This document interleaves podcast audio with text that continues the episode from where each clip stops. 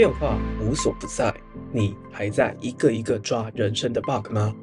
重要的是要说三遍，但沟通为何要五遍？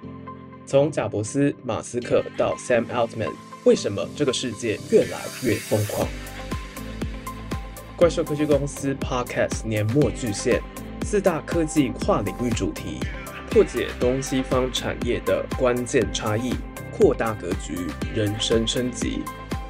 请收听《展望二零二四》，成长不受制。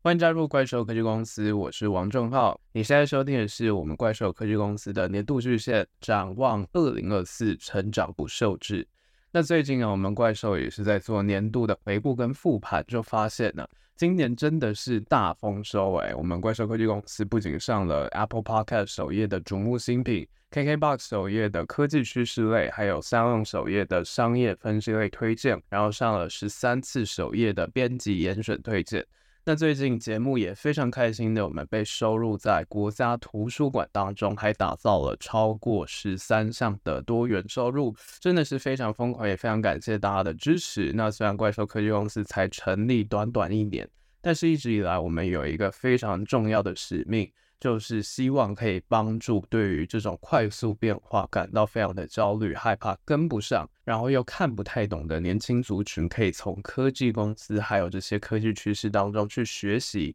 怎么样活出最好版本的自己。那如果你也喜欢我们节目，想要让怪兽科技公司变得更好的话，就不要忘了订阅。在资讯栏连接有一个小小的问卷，请你来帮忙，可以让我们更加优化，更加知道你想要了解到什么样的东西。只有八题选择题而已。那最后呢，就会抽三位，我就会亲自写手写卡片寄给你。如果想要收到非常温暖，可以帮助你二零二四。不断的追求最好版本的自己的话，希望可以听到更精彩、更适合你的内容的话，就不要忘了点开我们的问卷。我非常期待各位的一些分享。那回到我们节目上面，上一集我们谈到说，为什么很多时候我们会发现积极的工作状态持续的非常的短，就算是有专业的人去协助说，到底要怎么样让自己可以工作更有效率、更有效能、更有热忱。但是很快就会打回原形了。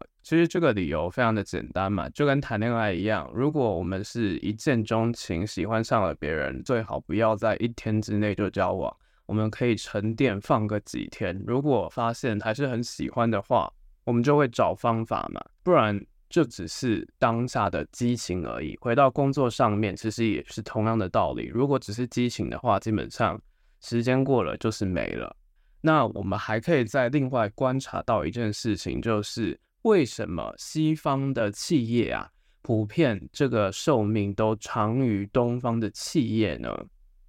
而且啊，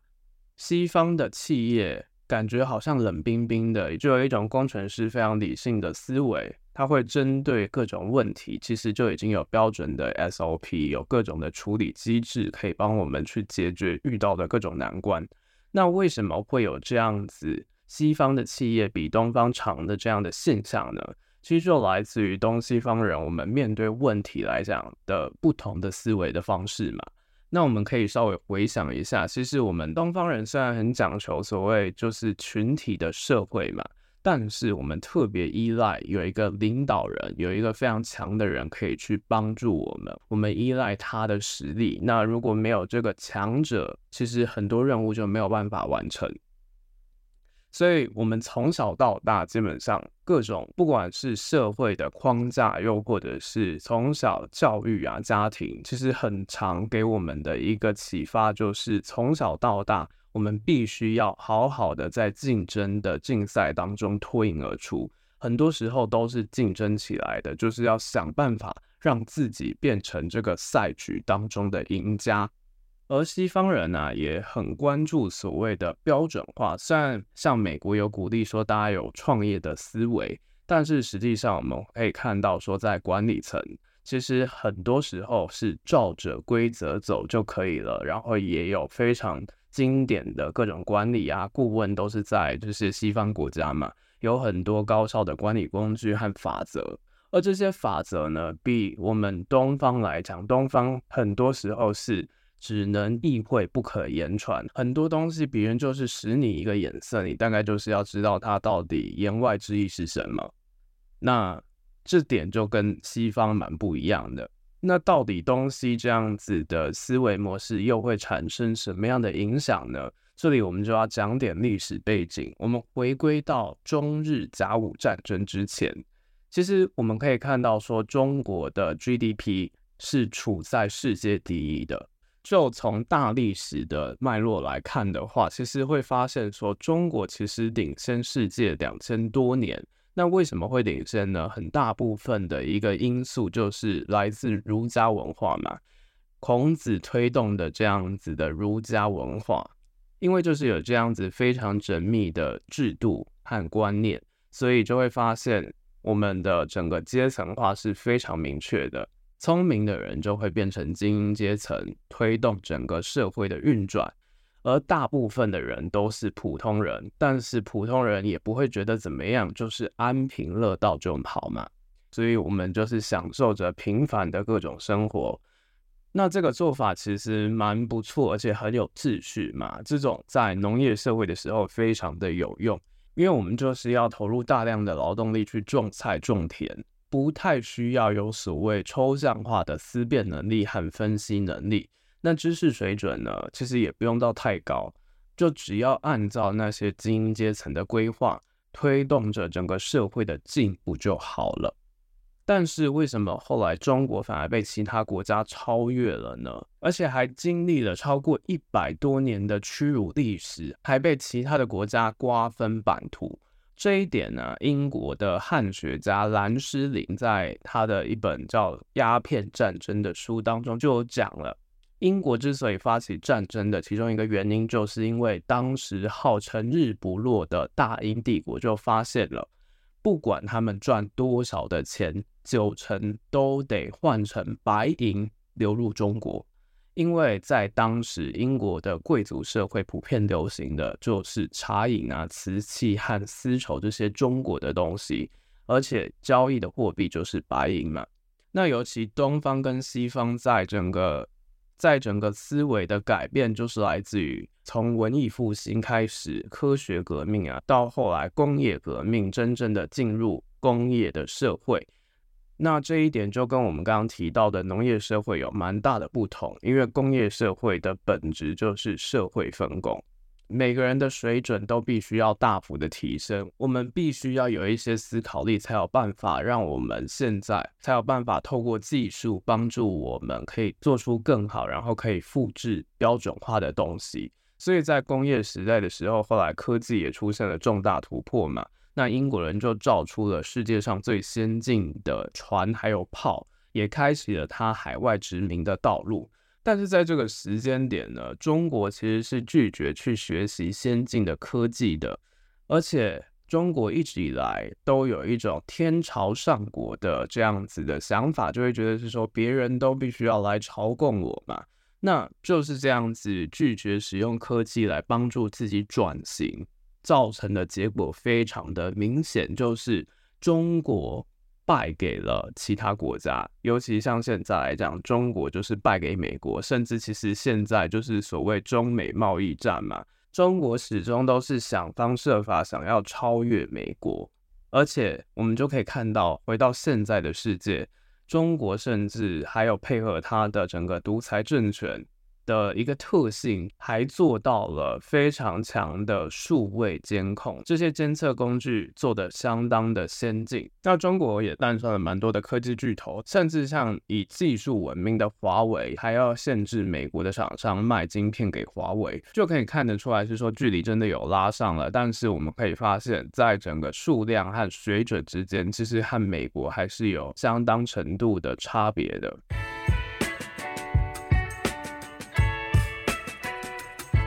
那这个差别就真的来自于是说西方人普遍比东方人聪明吗？应该不是这样非黑即白的结论吧？因为我们就可以发现啦，我们台湾的优势就在于是说，我们就是科技技术重镇嘛，我们的半导体非常强，甚至非常引以为傲的就是 PC 啊、AI、医疗这些产业。那印度人甚至非常多的美国的科技巨头的高级经理人都是印度人嘛。那中国呢，是世界第二大的经济体，还有新四大发明：高铁、支付宝、共享单车和网购。这几点其实都让西方人非常的羡慕。像是马斯克的 X 还想要做的跟微信一样，是一个超级 App。那到底我们东方跟西方的差异点在哪里呢？虽然西方有些管理的规则非常的工程师的 SOP 思维。虽然非常的机械化，非常的标准化，但是是非常有效的一个做法。我们就会观察到啦，我们这个社会从来不缺有钱人和聪明人，也不缺有能力的人。而以东方来讲，我们这些能力基本上都是培养到非常顶尖的。只是啊。我们从小学到的道理都是怎么样做到个人的成功。我们很会赢哦，我们很常追求的就是所谓的前几名，但是我们不太会和其他人合作。而且我观察到一个现象，就是就算表面上也在合作，很多时候啊，心里还会觉得别人是不是为了要抢我的技术，所以才跟我合作的。那或者是说合作之后，他会不会把我的技术抢走了，然后之后再把我做掉呢？还有一件事情我印象蛮深刻的，就是曾经我帮助过一个学弟，而且是完全无偿帮助的那一种。他居然问我说：“为什么要这样子平白无故的帮助我？”这其实就让我觉得蛮吊诡的一件事情，就是很多时候我们在帮助别人的时候，是不是都隐约期待着？其他人要来跟我做一些利益上面的交换呢，而不只是纯粹的，因为你今天觉得帮助别人是让你觉得有成就感的事情，你可以帮助别人，就代表你是一个有能力的人，这样子还是内在的一些成就，而是会觉得是说别人是不是要来利用我，于是就会把自己的能力练到非常的强，觉得要做到非我不可、无可取代这件事情才是最高法则。这个时候，我大概就在想一件事情了。我们常说要找出亮点，才能让自己脱颖而出。所以很多人选择的方法就是要做到非我不可，要追求这样子的一个成绩。那做到了之后，然后呢？前阵子我有一个朋友有谈到一个很有趣的讨论，就是他认为啊，我们人们会先经历了追求生存的阶段，也就是找工作这件事情。那生存阶段达到满足之后，就会进入到迷惘的阶段，也就是我赚了这么多钱了，好无聊哦，难道我就只能赚钱吗？于是陷入了这样子的迷惘期嘛。于是到这个阶段，我们才会去探索新的可能，然后才会想办法进入到自我实现的阶段。最有可能是我走上跨领域的一个道路，然后在后续呢，不断的自我实现，创造各种的新体验。他就讲了他自己观察到，我们人呐、啊，前期是从零到一追求物质满足，而后面是从一到一百追求精神满足。而这个不就是我们以前在课本上大家大概都有听过马斯洛的需求理论的这个金字塔，从一开始的生存需求，慢慢的一直到最高层次的自我实现需求。那自我实现又是什么呢？就是什么哦，爬山啊，跑马拉松啊，过上退休的乐活生活啊，他就觉得是说这件事情非常难去体会，说到底所谓自我实现这件事情是什么。然后他问了一句，就是为什么有钱人不一定会直接进入到自我实现阶段呢？那看到这样子的问题啊，我就蛮有兴趣的，因为其实我自己就是一个不断在跨领域的人，我非常追求的就是突破再突破。那我就观察到啦，之所以会产生这样子的问题，其实就是因为我们太把马斯洛的理论看成是金字塔了。而且是从下而上的这样的金字塔，就会觉得是说，哦，那个生理需求啊是最多的，我们必须要赚到足够的钱之后，才有资格谈所谓的自我实现。但是呢，或许我们可以换个角度来想，我们可以反过来看，首要的目标如果是自我实现的话，会变成怎样呢？因为我们现在的状况其实已经不像是过去啊，战乱啊，然后又要饥荒，有非常多社会问题的年代。我们其实已经不像我们父母那一代有太多的生理跟安全问题了。很多时候不是真的没有钱，只是我们愿不愿意去做这个工作，而这个工作有没有办法去满足得了自己而已。甚至其实可以很残酷的讲，就是我们所做的各种的努力，通常都是做给其他人看，是想要得到所谓社会认可的那个指标而已。然后再加上我们小时候又看到这样子的金字塔，就会觉得是说，不就是要一层一层的往上嘛？就是那种线性的思维去看待说，从追求这个到下一个阶段，另外一个最后才能达到那样子。但是当我们提高维度来想，又或者是观察其他人，我们就会发现，所有的成功人士每个最在意的，其实都是满足心理和自我实现这两件事情。而且他们更加着重的是内在逆向思考，这点非常反人性哦。他们会先去思考自己要的到底是什么，所谓的自我实现是什么。你到底要活出什么样的人生？你希望你未来长成什么样子？而不是为了说惨了，我现在离这个成功非常的遥远，然后我活着的目的就只是想要躺平，想要安稳的过生活。我只想吃美食，我只想看影片，因为我不会管时间，我也不知道怎么样设目标。所以为了要管好时间，为了要管好目标，为了要管好我的财富。因此，我去学投资，然后啊，财富自由之后，我再去找说，到底我的兴趣是什么？我想要成为什么样的人，进而去找到所谓到底什么是人生的意义。我们就会特别去在意这些外在形象啊、社经地位这些别人看得到的东西，因为它就是非常如实的摆在我们面前嘛。然后你自己也会想说：“哎呦，如果我要当成功人士的话，我一定就是要哪方面去改造嘛？我就是要好好的去学好时间管理、目标管理，让自己是一个非常高效能的状态。所以很多时候就是因为不知道怎么管时间，所以去学时间管理这件事情，其实本身就非常之吊诡。因为实际上你是根本不知道自己价值观当中真正重要的事情是什么。就其实时间管理这件事情，应该是你意识到说，时间这件事情并不是线性的，是为了要让自己拥有更多的时间，所以你希望可以真正的管理好时间，而不是说不会管时间去学它。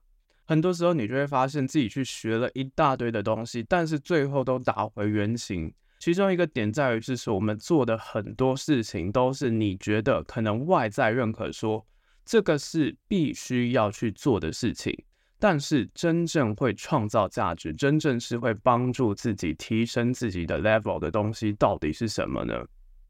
我们就很常讲啊，人生要活得美好，必须要有一些牺牲和取舍。而且必须要去最佳化我们的人生，于是我们找目标去寻求高效率，也试图啊去学习成功人士可以长期维持好习惯的方法，甚至还会犹豫啊，到底我应该要追求兴趣，还是要追求热情呢？但是其实回归本质去想，之所以我们会陷入那种达不到啊、没热情啊、没动力啊、迷惘的最大原因，真的就是来自于你不够了解自己，甚至在高一点层次去想，你根本就不够爱自己，不知道自己在拼的 why 是什么，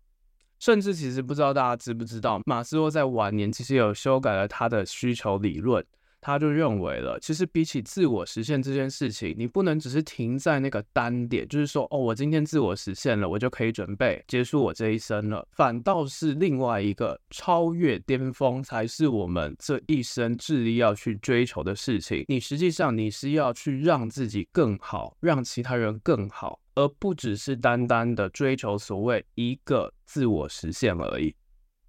所以颠倒过来想这件事情。唯有当你真正的了解自己、爱自己到一个极致，当你所做的所有事情都是为了要去成就自己、让自己变好，你就会使尽全力去成长，不断的去突破自己的认知边界，就不会只是停在当下那个迷惘的状态。迷惘可以暂停，停下来可以，但是你会知道，接下来我要往哪里去？你就会去找方法去突破你当前可能卡关的那个困境，也就是我们刚刚前面谈的那个探索。你就会不断的去突破，然后扩展你当下的舒适圈。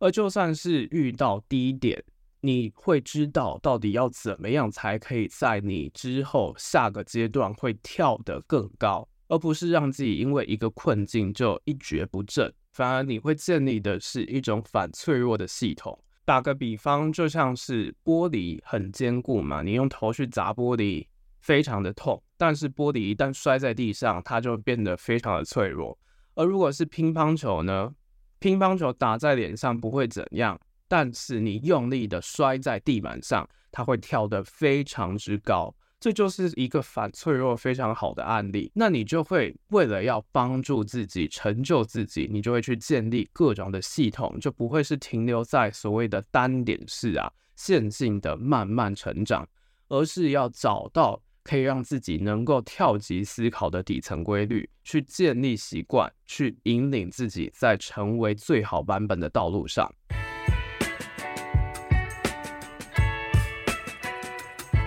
那回到我们一开始讲到的无可取代这件事情，从公司的角度来看，无可取代的这样的思维，反而其实限制了很多的可能性。因为没有什么叫做无可取代，如果没有你的话，公司就不行的话，没有别的原因，真的就只是因为这间公司是你的。但是当企业的运作变成只有你一个人，或者是少数几个高阶管理者的事情，其实也是非常恐怖的一件事情。你会发现啊，其实很多员工就会觉得说，哦，这种高层的事情和自己的关系其实并不大嘛。很多的大佬之所以退休之后没有办法接棒，又或者是他退休之后还必须要来回锅救火，其实就是来自于这样子的事情。就像前几集我们讲过，微观管理 （micromanagement），为什么有时候管太多反而是一件不好的事情？这里再讲一个故事，大家就可以懂了。不知道你对诸葛亮、孔明这个人的印象怎么样呢？小时候的都会听过这个人嘛，他就是一个很有名的人。你不一定清楚说刘备到底为蜀国做什么样的事情，但是只要讲到鞠躬尽瘁，死而后已，绝对你第一个想到的就是诸葛亮。他可以说是三国时期非常有智慧的人物。但是你知道吗？就是因为诸葛亮是最聪明的代表，最后呢，他就是活活累死的。而且成也诸葛亮，败也诸葛亮。他死后其实还留给蜀国一个大麻烦。那这个麻烦又是什么呢？